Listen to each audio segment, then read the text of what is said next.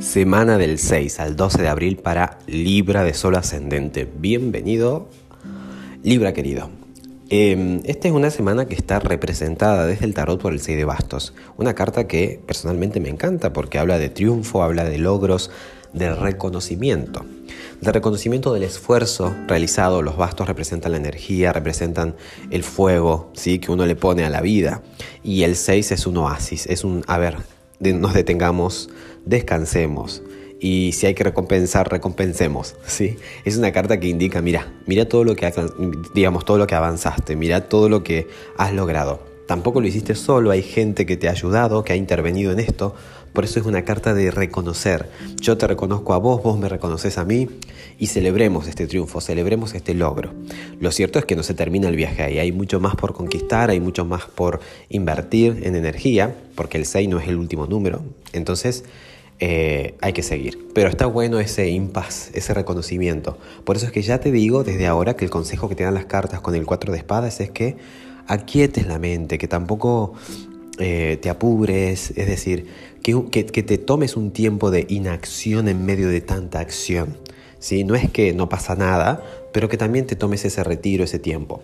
Entonces es una semana en la que Tal vez venís de una confusión, de una nebulosa, de una sensación o situación un poco confusa, pero has podido sortear todo y como te digo, esta semana está representada por esa carta que está, que está genial y todo tiende a que mantengas el equilibrio. El 2 de oros al final me habla de que se mantiene el dinamismo, vas a poder mantener, digamos, como en movimiento, ¿no? Lo que venías haciendo, incluso se va a mantener vivo, dinámico, vas a poder hacer muchas cosas a la vez.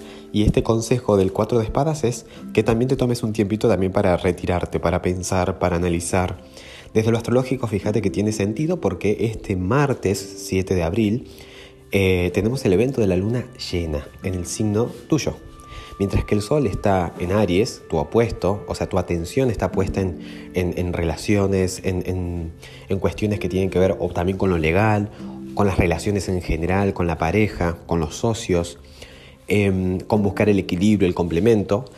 Internamente tenés la imperiosa necesidad, porque la luna es yo necesito, eh, es lo que a mí me da seguridad, dice la luna, de atenderte a vos mismo. Entonces el hecho de que la luna llena caiga en tu signo me habla de que haces consciente un montón de cosas a nivel interior que necesitas atender. Eso va a afectar directamente tu forma de abordar el día a día, tu carácter. Por eso es que vuelvo y lo repito, está bueno que te reconozcas, te recompenses, que puedas ver el recorrido trazado, que te detengas y diga, wow, cuánto que ha avanzado. Y que te quedes tranquilo que vas a poder mantener el dinamismo. Digo tranquilo, tranquila, sepan que esto es general para todos, ¿sí? Pero como te digo, mm, también tenerte ese tiempo de descanso, de reposo, de que no te persigas, de que no alimentes tal vez la confusión, todo va a estar bien. Lo cierto es que la luna llena la tenés que aprovechar como un evento que te va a traer claridad, te va a traer a conciencia tal vez algo en torno a tu carácter que se termina o que culmina, algo en torno a tu comportamiento también que llega a su final, o algo eh, también en torno a estos temas que te das cuenta, porque la luna llena es, uh, me desperté, ¿sí? Me desperté. Otra cosa eh, interesante es que mm, Mercurio, que es el planeta de los negocios, es el planeta de la mente, es el planeta pensante, el día martes ingresa, el día martes, perdón, no, el día martes tiene un aspecto muy favorable con eh, Plutón, que nos habla de que puede con este evento de la luna llena redundar en una transformación muy interesante, ¿sí? desde donde está ahora que está en Pisces, en, justamente en cómo te gestionas el día a día. Ahí puede haber una transformación, ¿sí? Eh, por eso es que tiene sentido esto que te digo, ¿no? Reconocimiento, detenerte, tranquilizarte, darte cuenta de cosas tuyas y esto es una oportunidad para que transformes tal vez la percepción que tenés de tu rutina, de tu forma de organizarte en el día a día. Eso ocurre con, este, con Mercurio. Pero lo que te quería decir es que este Mercurio va a transitar por Pisces y el día sábado ingresa el signo de Aries, que es tu opuesto. Entonces los asuntos que venías ahora, eh, digamos, trabajando, donde tenías puesto el foco, el sol en Aries hace que pongas foco en la relación, o en cuestiones legales, o en cuestiones de socios o de pareja.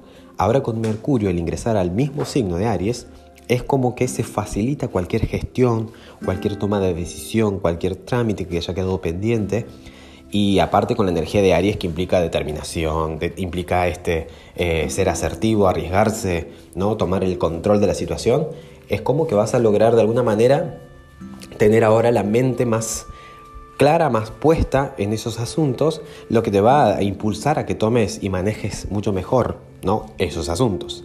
Como digo, todo termina con el 2 de oro, que es una carta de equilibrio, dinamismo, ¿sí? Lo puedo seguir este, gestionando a la perfección. Así que no caer de vuelta, digamos, en la luna, que es la carta que me habla de lo que venís, ¿no? No volver a caer en la confusión, no volver a caer en la persecución, ni agrandar las cosas más de lo que son. Más bien, tomarse ese tiempo para reconocerse, ¿sí? Y para ver, ver ¿no? todo lo que has logrado y también para aquietar, aquietar la mente que muchas veces es tan ruidosa.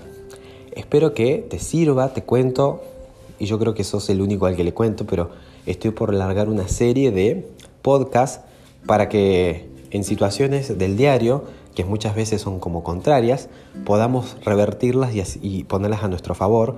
Y en todos esos temas que tengo de lista, uno de ellos, de ellos es el ruido mental. ¿no? Cómo revertir esa situación para que se convierta en algo favorable, en algo que lo podamos reutilizar y reciclar. Pero bueno, ya te vas a enterar. Espero que tengas excelentísima semana y, y bueno, estamos interactuando. Adiós.